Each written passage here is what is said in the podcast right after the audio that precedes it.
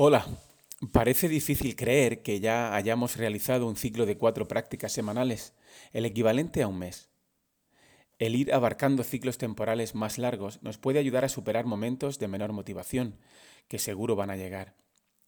Ya nos podemos hacer una idea de que es posible avanzar a pesar de que el camino es bien largo. Un año es un periodo nada despreciable y para según qué cosas puede incluso llegar a asustarnos. Por eso el mes puede ser aquí una medida de tiempo menos intimidatoria, por lo menos así lo veo yo. Te doy la enhorabuena por haber llegado hasta esta quinta semana y te propongo algo que tal vez ya estés haciendo de manera intuitiva, pero que si no, seguro que te va a venir muy bien. Se trata de practicar la evocación, el recuerdo voluntario, intencionado y espaciado de aquello que hemos venido tratando hasta ahora y que por supuesto queremos aprender. Últimamente ando estudiando bastante acerca de qué podemos hacer las personas para aprender mejor y qué técnicas de las disponibles son más efectivas para ello. Si has realizado las cuatro prácticas anteriores, seguro que tienes cierto material acumulado, escrito y creado por ti. Pueden ser notas extraídas de estos episodios o del libro original, ideas que te han ido surgiendo y por supuesto todo lo que hayas escrito relacionado con las propuestas de práctica de cada una de las semanas. Lo que la técnica de la evocación nos sugiere no es que releamos o echemos un vistazo por encima a esos valiosos materiales, sino que hagamos un intento de recordar lo que sabemos acerca de ellos. Así, a palo seco, como decimos por aquí, sin anestesia. Coge un papel en blanco y trata de recordar todo, todo, todo lo que recuerdes sobre lo que has aprendido y has practicado durante el pasado mes. Exprime lo que tengas ahí dentro. No mires nada, no te copies, porque en este particular examen no hay nota de ningún tipo. Es posible hasta que sientas nervios al hacerlo y un poco de vergüenza al darte cuenta de que sabes tan poco, pero no te preocupes porque lo estás haciendo bien. Por muy paradójico que parezca, es al empezar a olvidar cuando los conocimientos se consolidan mejor en nuestro caprichoso cerebro.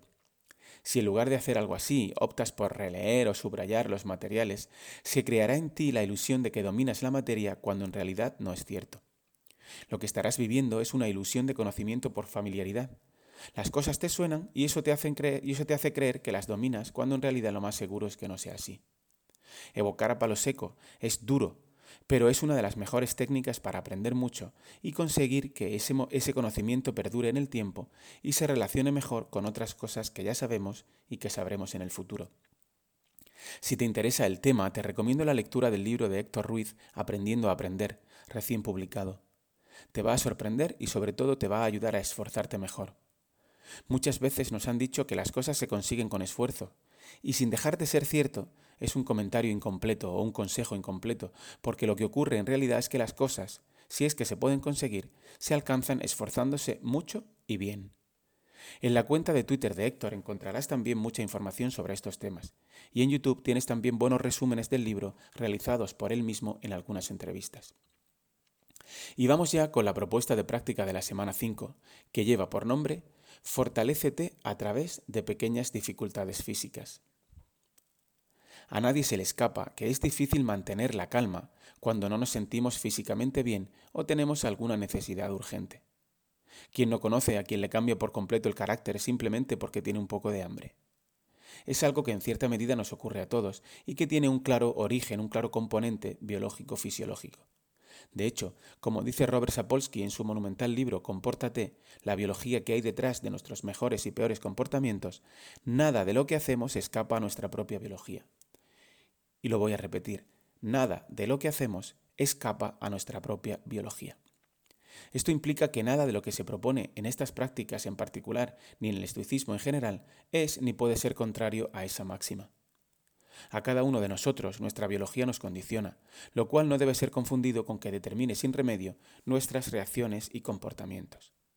Lo que el estoicismo propone desde hace más de dos mil años y la ciencia moderna corrobora recientemente es que podemos aprovechar cierto margen de maniobra para modificar a mejor algunas respuestas y cambiar tanto hábitos físicos como hábitos mentales.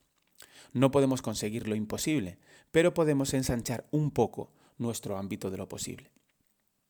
Pero dejémonos de largas introducciones y pasemos a leer la cita que nos servirá de punto de partida hoy.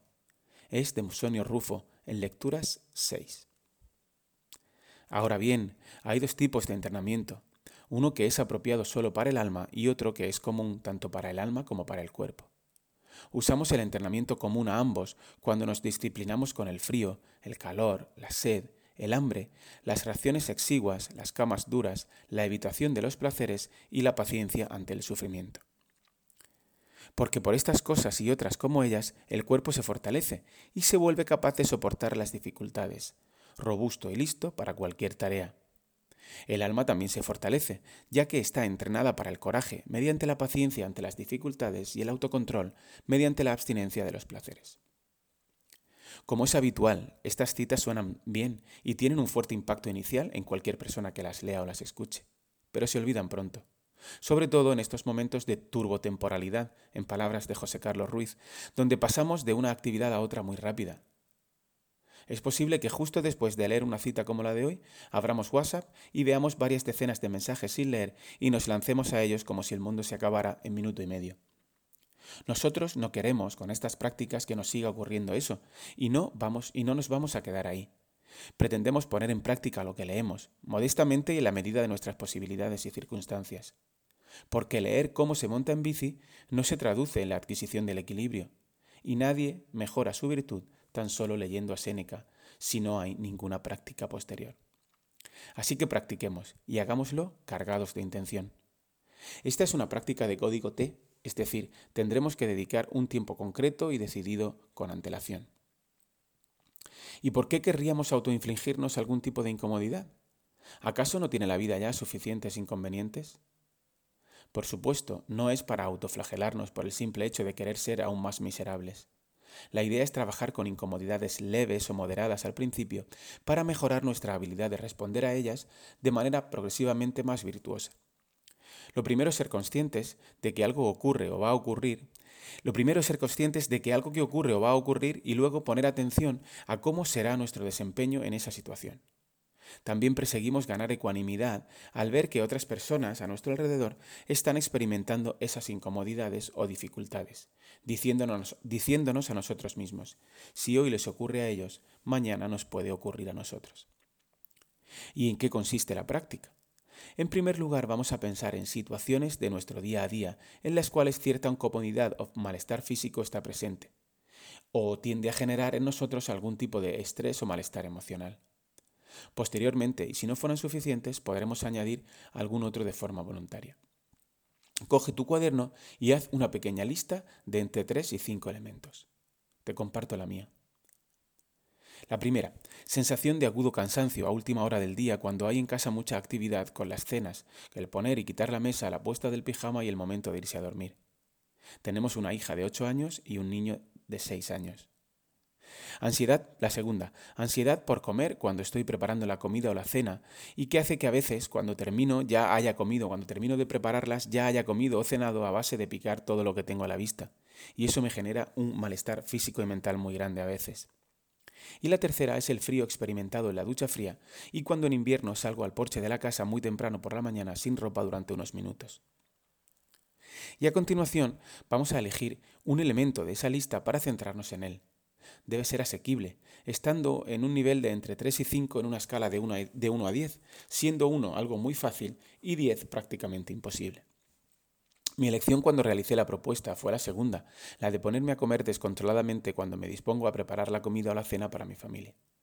Lo que viene a continuación es, o sea, lo que tenemos que hacer a continuación es diseñar un pequeño plan de acción para la semana que hoy comienza y que va a consistir en escribir pequeñas frases útiles, at-hand phrases en inglés, frases que tendremos a mano y que eh, las tendremos para recordarlas o para sacarlas en ese momento. Escribe entre una y tres. Puede que no sea fácil al principio, tómate tu tiempo y no quieras hacer las cosas perfectas desde el, desde el minuto cero. Son frases para decirnos justo antes de que se dé la situación. Incluso para tenerlas a la vista si ponemos algún posit en la ubicación donde normalmente se produce esa situación. Las tres mías fueron, primera, Miguel, tal vez sea mejor no probar nada hasta que la comida esté en la mesa por mucha hambre que tengas. Segunda, ¿qué le dirías a tu pareja, a tus hijos o a otra persona si los vieras haciendo lo mismo? Tercera, nunca que has sido capaz de esperar te has arrepentido, mientras que no puedes decir lo mismo cuando te has puesto a picar. Este tipo de frases vendrán cada vez de manera más automática a nosotros si practicamos con suficiente frecuencia e intención, y nos servirán para recordarnos el porqué de este intenso trabajo en nuestro carácter. Principalmente porque, porque queremos ser personas, mejores personas en el trato con los demás, y en segundo lugar porque queremos ser personas con más serenidad y capaces de resistir mejor ese tipo de situaciones. Por poner un ejemplo más reciente, en estos momentos en los que grabo este episodio, me encuentro realizando un ciclo de cuatro semanas de dieta cetogénica, así que lo paso realmente mal cuando los viernes por la noche preparo una pizza para mis hijos y no puedo probar bocado. Como podrás imaginar, las tentaciones son muy frecuentes a lo largo del día, tanto en casa como en el trabajo. Y por muy alta que sea la motivación, me resulta muy útil tener a mano frases como las que he comentado anteriormente para recordarme qué estoy haciendo, por qué lo estoy haciendo y para qué lo estoy haciendo. Lo dejamos por hoy deseándote una buena semana de práctica. Trata de realizarla al menos con una situación, pero si llegas a tratar dos o tres, mucho mejor. Al final de la misma recuerda preguntarte, ¿crees que este ejercicio me ha resultado útil y merece que forme parte de mi programa? Si es así, añádelo a tu lista de prácticas útiles o marca en la casilla si estás leyendo el libro. Muchas gracias por haber llegado hasta aquí. Si el destino lo permite, nos volveremos a encontrar en unos días.